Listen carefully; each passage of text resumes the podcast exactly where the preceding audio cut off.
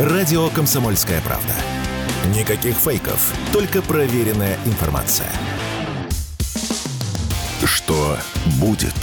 Честный взгляд на 21 декабря. За происходящим наблюдает Иван Панкин. Студии радио «Комсомольская правда» по-прежнему Иван Панкин. Приветствую всех тех, кто к нам только что присоединился. Напоминаю, что трансляции идут в YouTube. Там канал называется «Не Панкин». Пожалуйста, подписывайтесь, пишите в чате. В середине часа буду отвечать на ваши вопросы. Радио «Комсомольская правда» так уже называется канал, группа в Рутюбе и во Вконтакте. Можете смотреть там. Есть замечательный подкаст-агрегатор, который называется подкаст.ру. И сайт радиокп.ру. Там есть кнопка «Прямой эфир». Можете слушать там, без картинки уже. Ну и телеграм-канал Панкин. Есть еще один замечательный телеграм-канал, на который я вам всем рекомендую подписаться. Называется он «Геостратега». Ведет его Андрей Школьников, известный политолог. Андрей Юрьевич, я вас приветствую. День добрый. Так, я сначала проанонсирую с Новым годом, что называется, в качестве подарка. Небольшое объявление с вашего же телеграм-канала последние экземпляры книги «Национальные стратегии. Геостратегический взгляд на будущее мира и России» с 21 года по 90 можно купить в издательстве СПБ, друзья, э, либо в телеграм-канале. Уже вот, нельзя. Вот. Все, раскупили, что ли? А электронная да. версия есть? Нет, электронной версии нет. Ну так работайте над через... этим. Ну, месяца через 2-3 будет другая книга, уже до 35 года, более детально все прописано. Но как-то перед Новым годом все очень активно разлетелось. Ну, понятно. Неожиданно. В качестве подарков, я так понимаю. Перед тем, как посмотреть на следующий год, нам э, все-таки ближе, как будут меняться контуры мира в следующем году, если будут, конечно. Я у вас хотел коротко поинтересоваться. Вот насчет Википедии. Все же говорят и про блокировку Ютуба, и про блокировку той же Википедии, якобы вражеской, а может быть и нет, несмотря на все то, что там пишут. Но вот есть новость о том, что российское представительство Википедии закрыто в России, ну или, по крайней мере, вот они в России прекращают поддержку сайта Википедия. Об этом сообщил, об этом сообщил некто Станислав Козловский, который является исполнительным директором wikimedia.ru. Связано это, по его словам, с тем, что его собираются признать иностранным агентом. Поступила эта информация инкогнито в ректорат МГУ, где он преподавал, и от преподавательства его, соответственно, тоже отстранят. Но это нас не волнует, нас волнует именно, что поддержки Википедии не будет, и мне это кажется, что сделан такой первый шажочек к тому, что ее таки все-таки заблокируют. Ее таки все-таки заблокируют. Вот как вы на это смотрите? Ну, делать это надо было давно, поскольку если мы посмотрим на статьи более-менее э, имеющие политическую окраску, там э, много есть вещей, которые откровенно спорные и откровенно, скажем так, э, чужеродные. Если мы начинаем смотреть даже на нейтральные статьи, мы натыкаемся там на море очень интересных вещей. Но вот в рамках геостратегии, например, есть э, один из основоположников цивилизационного подхода Данилевский. Наш, соответственно, соотечественник, это еще конец 19 века. Читаешь Википедию, с интересом узнаешь, например, что он считал, что есть набор цивилизаций, а есть некая якобы чуть ли не недоцивилизация славянская, хотя у Данилевского все наоборот. Или, например, смотришь Хантингтона – тоже цивилизационный подход. И там появляется откуда-то буддийская цивилизация. То есть такие вот, которых у Хантингтона нету никогда. То есть такие вот фантазии, когда начинаются искажения, они не есть хорошо. И нужно понимать, что контент там, в принципе, является ну, неоднозначным. Да, нужны аналоги, нужен какой-то вариант, может быть, не один в один. Потому что мы очень любим взять то, что было, и поставить новое, но такое же. А давайте называть, ну как вот с гастарбайтерами называется, мы одних э, работников убираем, давайте поставим точно таких же. Вместо того, чтобы подумать, а вдруг можно как-то процессы изменить, что-то улучшить, какой-то подход другой сделать. Нет, мы говорим, давайте сделаем то же самое. Вот здесь надо четко, внимательно смотреть, каковы цели и как их лучше решать.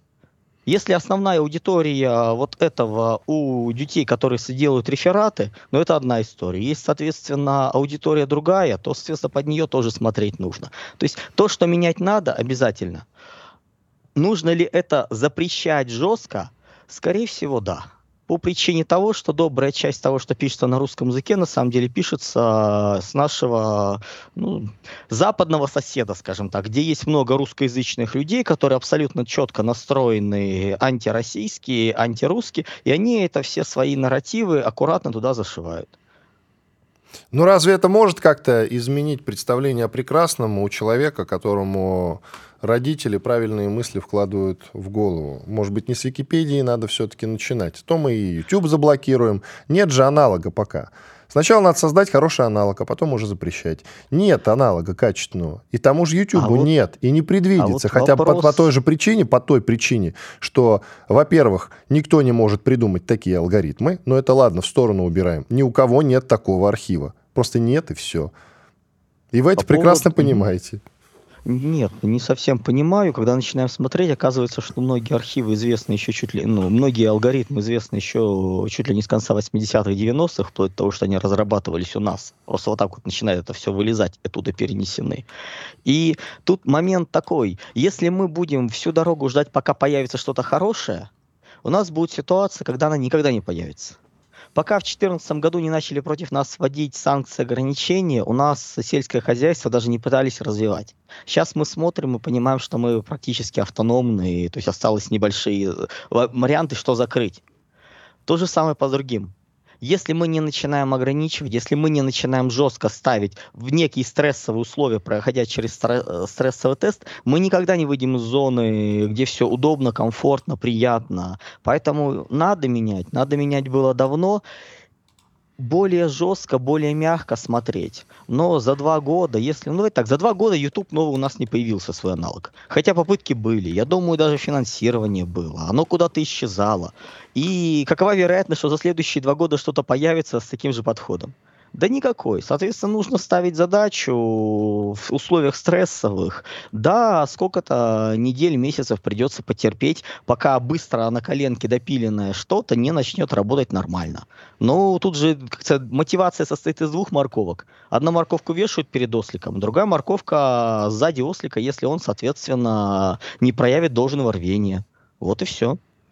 Хорошо, хотя я считаю, что такого архива, как у YouTube, не будет ни одной, ни у одного видеохостинга. Ну, просто потому, по той причине, что весь мир складировал свои видеоролики на YouTube уже сколько лет. И YouTube это просто не светит. И ВКонтактику тоже это не светит. Вот и все. Тогда, то есть через 10 лет увидимся, когда там поднакопится контент, который будут туда складировать исключительно граждане России. Понимаете, да? То есть это уже ограничение на контент некоторое. Ну да ладно, не об этом речь. Насколько этот контент важен? Вы понимаете, если мы начнем смотреть по содержанию многого контента, мы увидим, что абсолютнейшее большинство того, что есть, оно с точки зрения информации, с точки зрения наполнения бессмысленно и сиюминутно.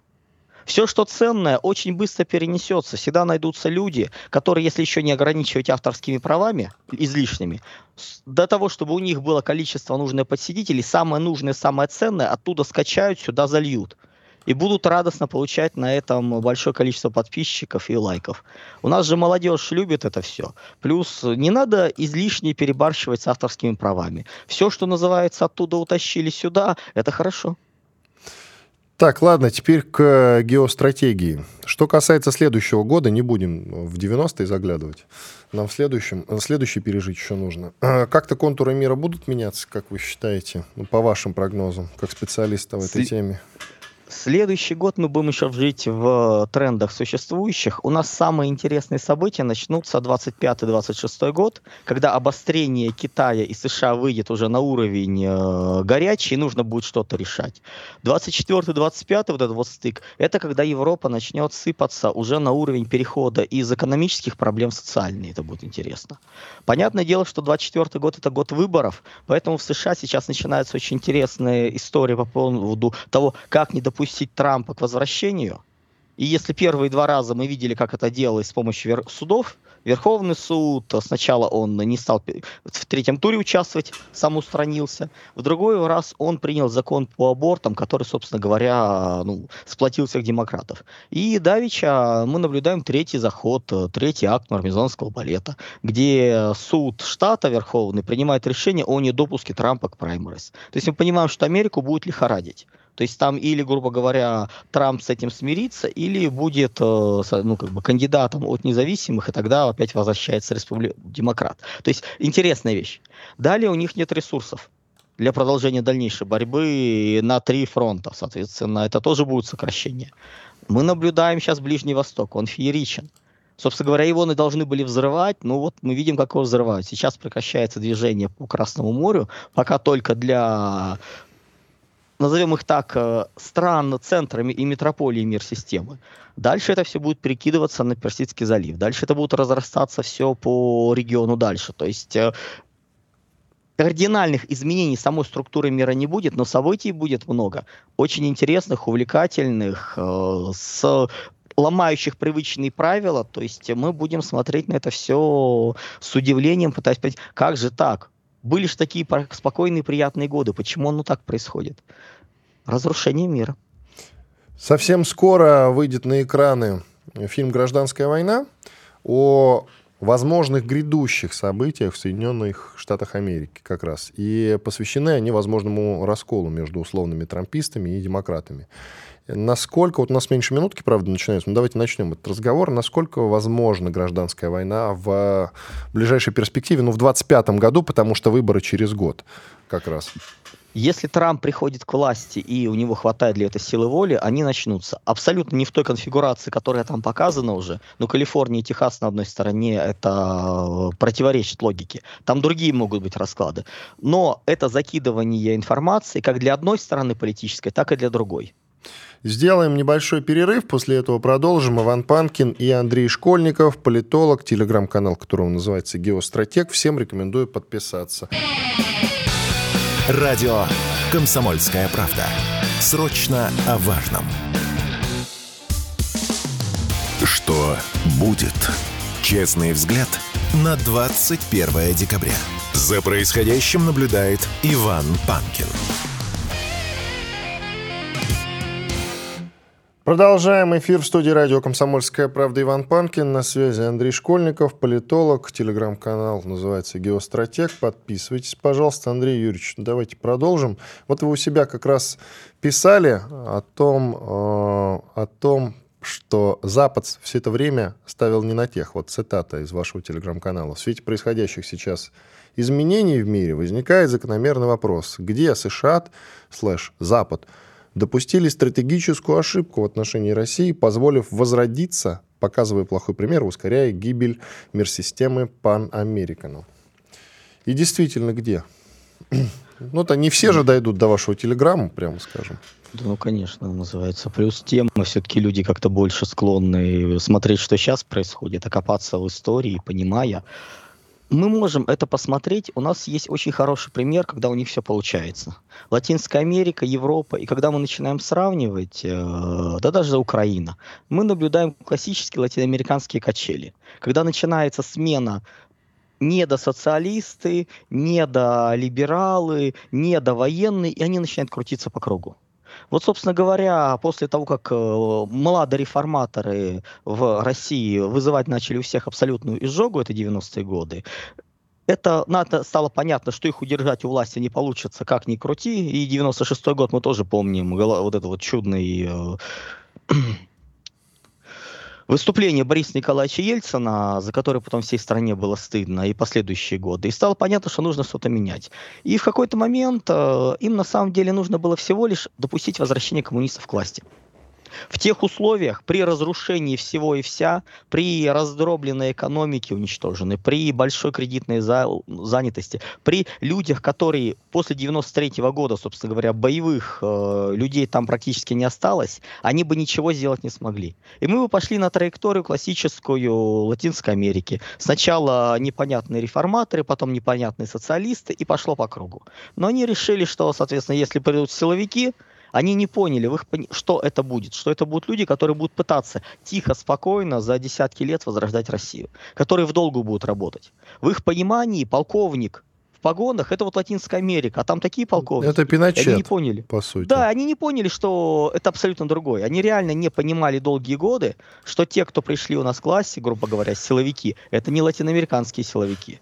И это была их ошибка. А дальше, собственно говоря, была Мюнхенская речь и 08-08-08, когда стало понятно, что нужно или резко что-то менять, или ждать, пока само развалится. Они ждали, пока само развалится, оно не развалилось. Ну, собственно говоря, вот сейчас то, что мы делаем, это минимум 10 лет э, их спокойной жизни, которые они потеряли ну, собственно говоря, это наш шанс на возрождение. Так что можем сказать им спасибо за то, что они разрушили советологию и не поняли, как у нас происходит с управлением. Я правильно ли вас понял, что передача эстафетной палочки от Ельцина к Путину произошла как раз э, под влиянием и настоянием даже западного мира? При то попустительстве. Это как все-таки? Ну, это можно было попытаться воздействовать, можно было попытаться проявить свою волю, сказать, вот это наш фаворит, вот, вот соответственно, он должен помо- победить. Не, но все-таки Ельцину нашептали, получается, на правильного кандидата. Не он сам выбрал. Ну, давайте так. Э, слово «нашептали» и предыдущий разговор про западный мир здесь несовместимы. Мы понимаем, что это была позиция внутри России. То есть, грубо говоря, люди, силовики, плюс куча людей связанных, сказали, надо менять. И ситуация была действительно, потому что если Борис Николаевич продолжал быть у власти, тут бы вопрос стал о том, что, ну, а сохранится ли страна, сохранится ли он, сохранится ли его семья, потому что мы сейчас уже стали забывать, как у нас все стремительно летело вниз как все разрушалось, какие были моменты. Поэтому то, что назрелые перемены, да, назрели. То, что они были привели эту группу людей, э, привели конкретного человека, ну, это было для многих неожиданно. У нас до, до последнего времени, до начала 22 года, многие не понимали на самом деле, насколько э, у нас линия выстроена была. Что добрая часть того, что мы делали последние 20 лет, была нацелена на то, что если появится окно возможностей для того, чтобы России э, попробовать взять независимость, мы должны быть к этому готовы. Не потому, что мы понимаем, что мы обязательно будем воевать за независимость, от Запада бороться. Нет. Это была игра в долгую. Ну, давайте не забывать все-таки, у нас очень любят по внешним показателям смотреть и думать, что президент хороший тактик, но не очень хороший стратег. Но, друзья, давайте, вот мы смотрим 20 лет, игра в долгую. Если кто-то из политиков высокого уровня на планете, кто играл настолько в долгую. Вот после смерти Фиделя Кастро никого нету. Давайте вот объективно так говорить. По значимости, по статусу. Поэтому мы понимаем, что игра была очень интересной. Игра была где-то на грани фола. Ну и то, что Запад не ожидал, то, что Запад явно даже представить себе не мог, что такое возможно. Что вот придут люди, причем мы сейчас говорим даже не персонально, мы говорим сейчас о коллективном называется роли, которые смогут вытащить из той ситуации, куда они загнали радостно помогая нашим э, ну, скажем так, троечникам, либералам, инициативным, не очень умным людям это все творить. Э, это было, ну, на уровне чуда. А может быть, они в другом совершили ошибку? Не попустительство главная причина, а наоборот невнимание. Могли ведь, допустим, э, взять нас, принять, я имею в виду, в Евросоюз, в НАТО, и сейчас ситуация выглядела бы совсем да. иначе. То есть присоединить нас к себе – но они зачем-то и устроили из нас сакрального врага. Вот тоже вопрос, зачем? Так и надо было делать. Это была с их точки зрения, имеется в виду, не с нашей. С их точки позиции это была, по сути, линия Буша-старшего и Клинтона. Условно, конечно. С одной стороны была идея Советский Союз не разрушаем и интегрируем его единым массивом в западный мир, делая его частью Запада. А с другой стороны была идея максимально ограбить и разделить. Собственно говоря, не так давно умерший, ну, лет пять назад умерший Збигнев Бжезинский, как раз и был тем, кто протаскивал эту линию, объяснял и концептуально обосновывал уничтожение разделения России. Пошли по принципу именно Бжезинского. Пошли по принципу максимально ослабить, э, расколоть. И поэтому, кстати, именно коммунисты, возвращение коммунистической партии, которая, по сути, уже была парламентской социал-демократической, именно на уровне идеологии для них было неприемлемо.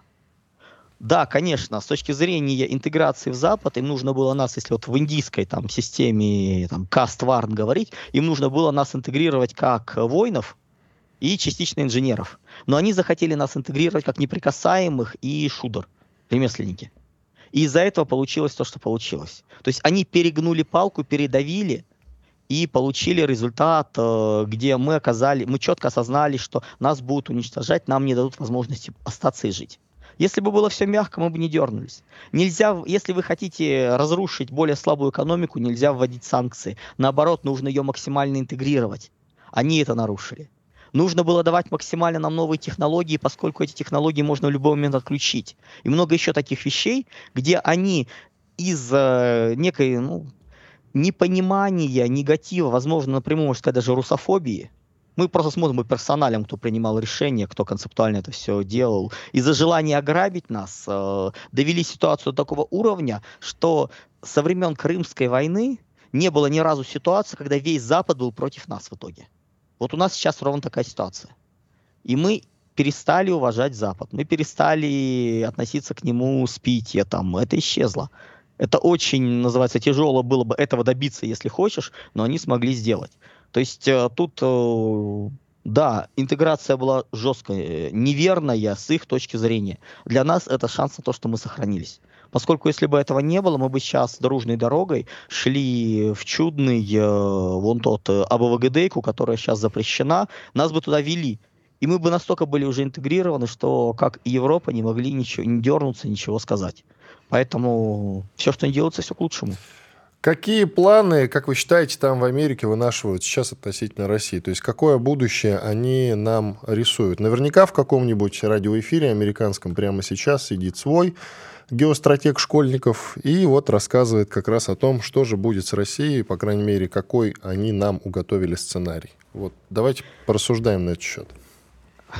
Я бы добавил тут, если бы сидел, по причине того, что все-таки геостратегией сейчас очень мало кто занимается, поскольку деградация интеллектуальная очень сильно дошла. Я надеюсь, что будет заниматься все-таки больше, поскольку, ну, это нужная задача. Нет, Вопрос я тоже надеюсь, что там нет своего Школьникова. Очень это Да нет, Школьниковы-то там есть, э, называется. Мало ли кто куда мигрировал в свое время, однофамильцев хватает. Вопрос, чтобы занимались Я имел в виду все-таки геостратегическое направление у этого самого условного школьника. Ну да ладно, школьникова.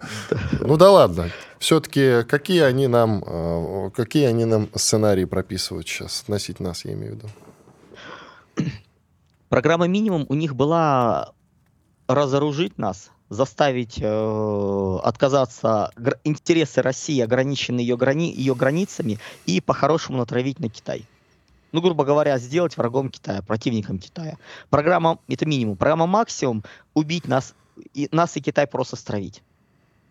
Ни то, ни другое не получилось. Только коротко, ни то, пожалуйста. Ни другое не получается. Соответственно, теперь им нужно как-то нас сбросить. Как-то отбросить, от, забыть про нас, переключить от нас внимание и делать так, чтобы мы никуда не лезли.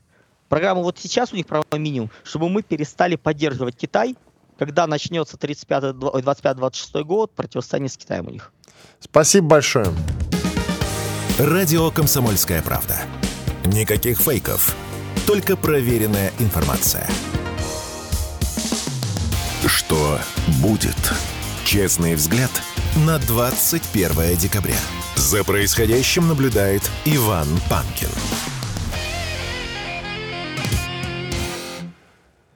Продолжаем эфир Ван Панкин в студии радио «Комсомольская правда». Видеотрансляция идет на YouTube. Канал называется «Не Панкин». Присоединяйтесь, пожалуйста. А к нам подключается Василий Колташов, экономист, директор Института нового общества, телеграм-канал «Политэкономия Колташов». Василий, я вас приветствую. Здравствуйте. Здравствуйте, Иван. Вы знаете, правильный русский олигарх Сергей Васильев написал интересную штуку, которую я вот решил с вами обсудить. До него, потому что не, звони, не дозвониться, он все-таки олигарх. Не то, что мы с вами. Так вот, он пишет у себя в телеграм-канале. Странно, куда-то пропали пространные рассуждения, что российская экономика всего лишь 3% от мировой. И потому, как может Россия тягаться с мировой элитой в войне? Мол, 3% против 97%. Какое может быть тут сравнение? Какое противостояние? Россия точно должна проиграть. И вот прошел год. Странно, но сегодня общий мотив всех мировых СМИ Путин и Россия побеждают. 3% побеждают 97. А вот действительно, Василий, как это 3% 97 уделали? Скажите, пожалуйста. Давайте сперва опровергнем автора этой мысли о том, что куда-то девались эти мысли. Они девались только из публичного медийного поля. Э, нашим студентам продолжают рассказывать э, в этом духе, потому что учебники-то у нас э, по экономике отражают американскую экономическую идеологию, а, то есть у нас в учебниках... Учебник. Так, конкретнее, конкретнее, что там ну, пишут? смотрите, вот чтобы так прямо было написано, что 3% ВВП российская экономика, но вообще э, я из всех учебников, которые я видел, да, по экономической истории, ну, мне больше всего нравится учебник э, Ковнера Владимира Николаевича. Там он показывает еще несколько лет назад, да, то есть еще до спецоперации, там, после только первых санкций, что российская экономика гораздо крупнее на основе реального, э, оценки реального производства, реального экспорта, выручки от экспорта, что ну не, ну, ну не может такого быть. Да? Но, но вот эта тема про 3%, про то, что российская экономика маленькая, что мы не по себе э, шапку надели, что э, лезем э, в драку, как это, с Голиафом, да? Ну, да, да, да. Мальчишка Давид лезет в драку с Голиафом, гигантским, значит, этим вот могучим существом западной экономики. Э, так вот, э, не совсем, не совсем исчезла, да, поэтому давайте будем помнить, что впереди еще очень большая, на мой взгляд, и необходимая контрреформа науки и высшего образования, где надо бы, конечно, почистить много-много конюшен. И в том числе вспомнить про вот эти книжки, где все это про три... Посмотрите, у кого там 3% было, кто вот это вот Потому что, ну, я слышал просто это, это в выступлениях некоторых там сколковских деятелей, что да, ну, российская экономика, ну, даже не 3, а может даже 2% ВВП, так мелочь какая-то. Вот. А на самом деле никакая не мелочь. Российская экономика одна из крупнейших экономик в мире. А откуда все эти а, разговоры а, про 3%? Экономика... Откуда тогда вообще все эти разговоры про 3%? Это, это, вот это к вопросу о ВВП, о том, что мы меряем э, экономики э, по не знаю, по размеру тени, понимаете? То есть мы говорим, вот у кого тень больше, тот и больше. Но есть же цифра, экономика это точная как бы наука, я думал. Да, ну, как вам сказать, цифры есть разные. Вот ВВП это самые неточные цифры, а цифры, от которых э, лучше отталкиваться, чем э, к которым лучше приближаться.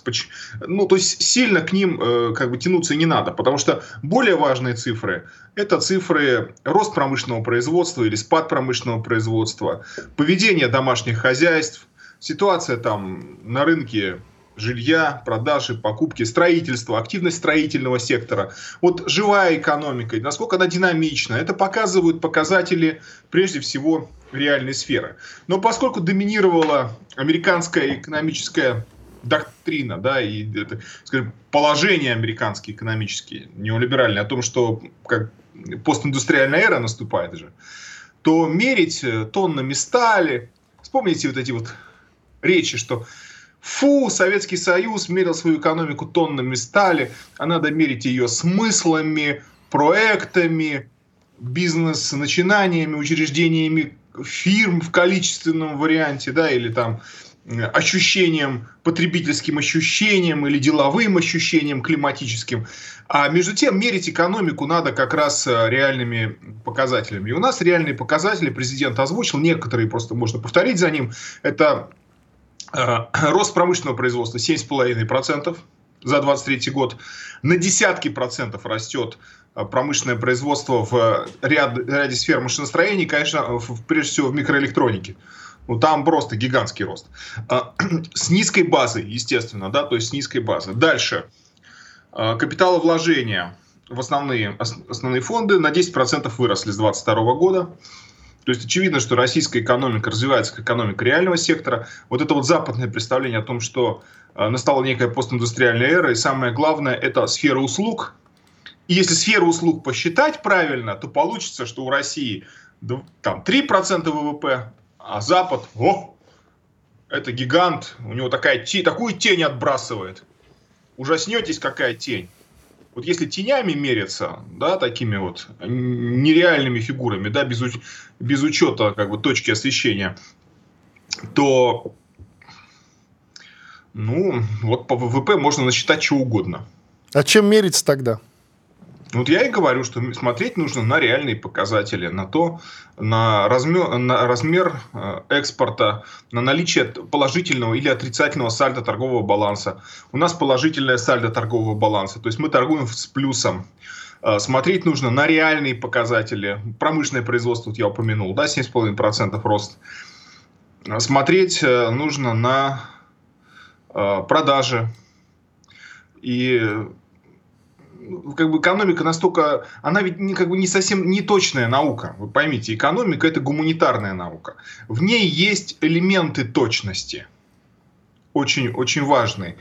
И когда эти элементы опираются на статистику производства, торговли, то мы можем говорить о том, ну, доходов населения, да, расходов населения, э, то мы можем говорить о том, что да, вот здесь вот экономика пристает в своей как бы, точной стороне. Но у нее огромная неточная сторона, потому что э, кто может достаточно достоверно сказать, сколько будет стоить нефть в следующем году? Ну, это же точная наука. Ну, постройте математические модели, и все по вас, кажется, получится, да? Ой, не получится, хуситы попали из Йеменская, Йеменская власть попала, значит, объявила войну Израилю, попала ракетами э, в танкер и еще в сухогрузы. Все изменилось. Весь торговый ландшафт мировой экономики изменился. А как же математические модели? А как же математические методы, да, вот эти вот точные методы? Ну, они в основном для того, чтобы гранты хлебать.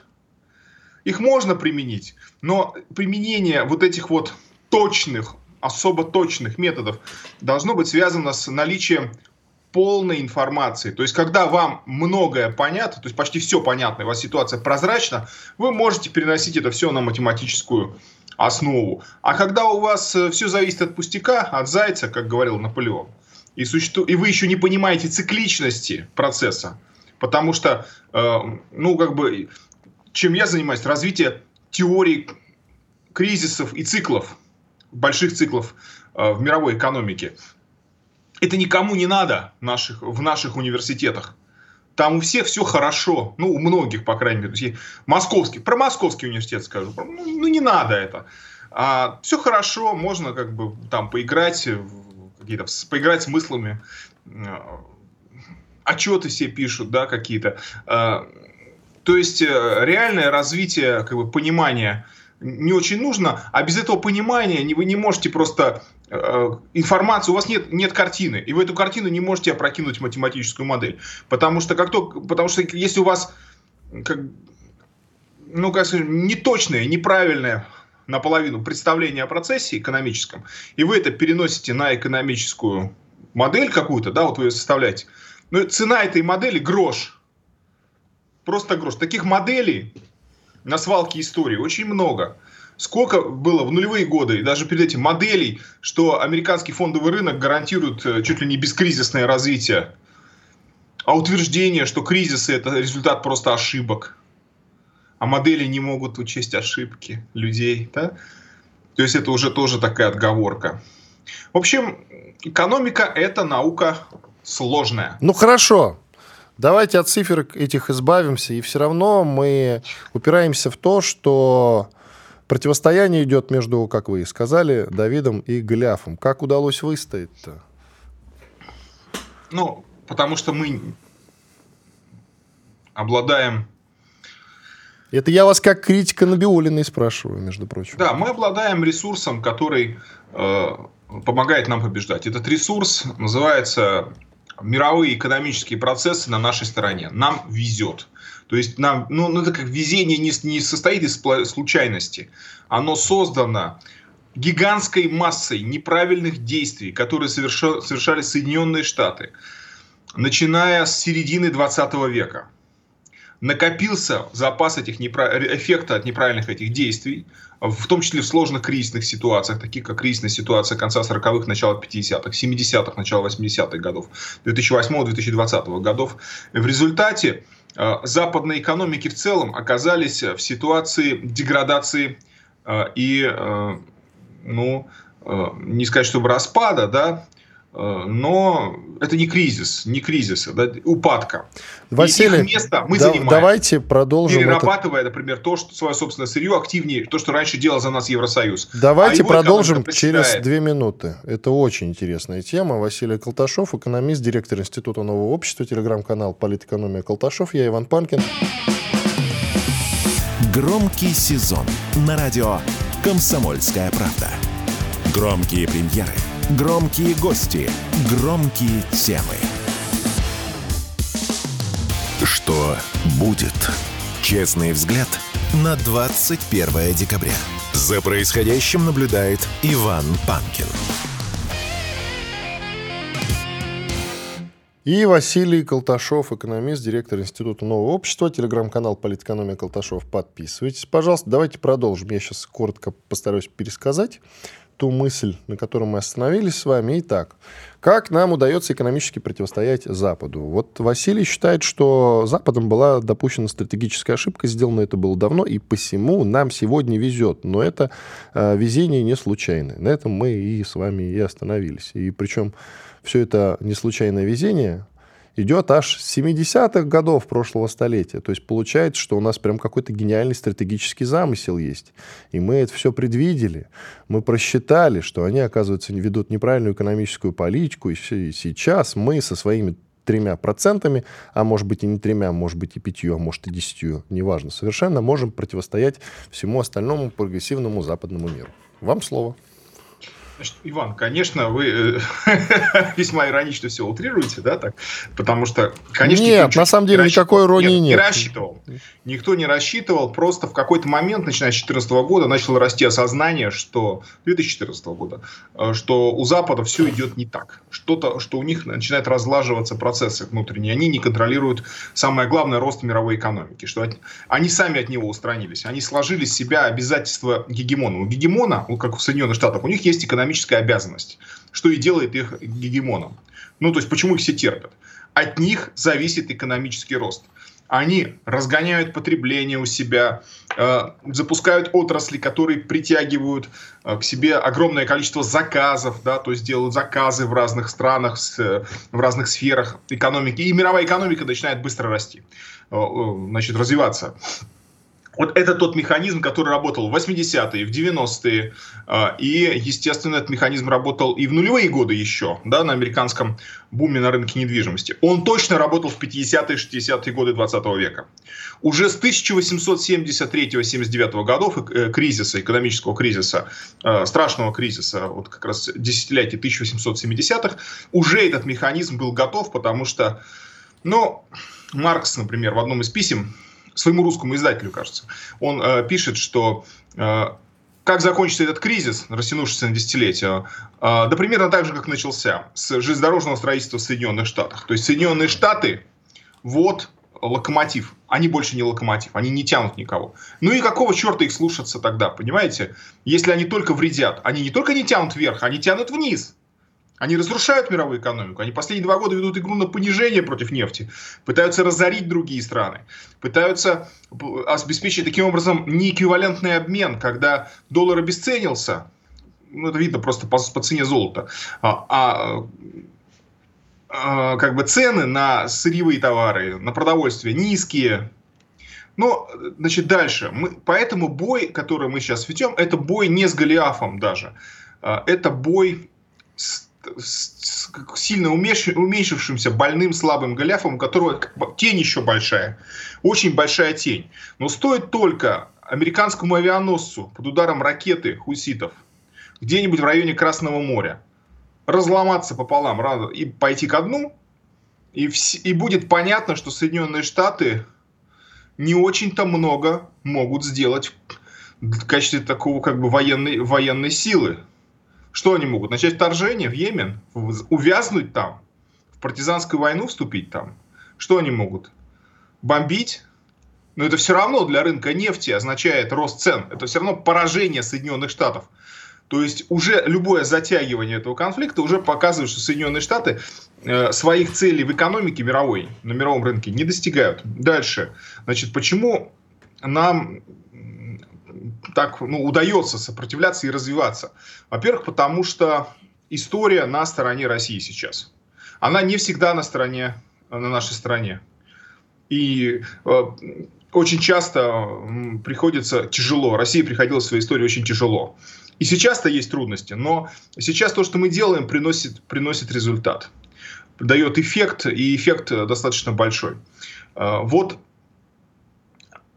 Значит, что еще можно сказать? Да, это э, правильная экономическая политика, политика неомеркантилистская, то есть э, поощряющая национальное производство, национальную торговлю. Протекционистская можно ее назвать, да, протекция отечественному производству. А политика э, прагматичная, да, то есть направленная на успех российских экономических структур на мировом рынке и на внутреннем рынке тоже. Э, активное замещение тех компаний, которые ушли, западных они вообще, кстати, были компаниями или нет, потому что они как-то все вели себя как политические организации. Строем все. Заявили, что сердцем они с Украины, развернулись и вышли. Или сделали вид, что вышли, но, но, но как бы демонстрация, участие как бы в враждебной демонстрации это тоже некоммерческое поведение. Ну, не, не, не, к экономи, не про экономику этот вопрос совершенно. А, финансовая сторона дела у нас обстоит плохо, потому что у нас, к сожалению, а, гигантское наследие неолиберальной эпохи прошлой. И у нас э, кадры, которые управляют финансами, и, кстати, им на смену готовятся точно такие же, это мировоззренческие неолибералы. Э, они верят в то, что Запад это центр, что Советы Международного валюта, валютного фонда самые лучшие. Они, именно на них лежит ответственность, что они не представили в закрытом режиме, да, в закрытом режиме, на высшем уровне государственном, э, картину объективно процессов мировой экономики, не сказали, что нам нужно больше золота и уходить с западных бумаг самым активным образом. Нет, они следовали рекомендациям Международного валютного фонда, что золотой запас не должен превышать 20% э, валютных, э, валютно, ну, валютно, значит, валютных металлических резервов. То есть это большая проблема. Поэтому, когда говорят, что это пятая колонна, да, то есть, да, это отчасти верно, хотя они не, не сознают во многие этого. Банковский сектор наш. И тут еще, еще тот хищник, когда он не играл против рубля. Не а знаю. рубль – это экономика. И нам нужен стабильный рубль. Между тем, в 2023 году мы видели страшный перепад курса, который привел к ну, неприятным, мягко говоря, последствиям для массы домашних хозяйств в нашей стране. Так перепад-то Поэтому... никуда не делся, по-моему. Ну, перепад частично ушел. Все-таки не 105 рублей за доллар. По-моему, мы уже в той ситуации, когда что 100, что 105, это как э, Нет. в известной сказке, что воля, что неволя, все равно. Нет, это инфляция, это высокая инфляция. Высокая ставка, слишком высокая. Зачем она такая ставка? Чтобы люди принесли деньги в банки, начали копить. Ну, вот это, пожалуй, положительный момент. Ну, ну в общем-то, такая ставка является препятствием для развития экономики. 16%, оставляет... которые Центробанк да, ключевую я... повысил до 16%. Это я проблема. даже не буду комментировать тех, кто говорит там про то, что нам нужна ставка 0%, 1%. А какая нужна? Ну, нужна нормальная ставка в районе 5-6%. 5-6%. Это нам двигаться вниз еще долго и долго.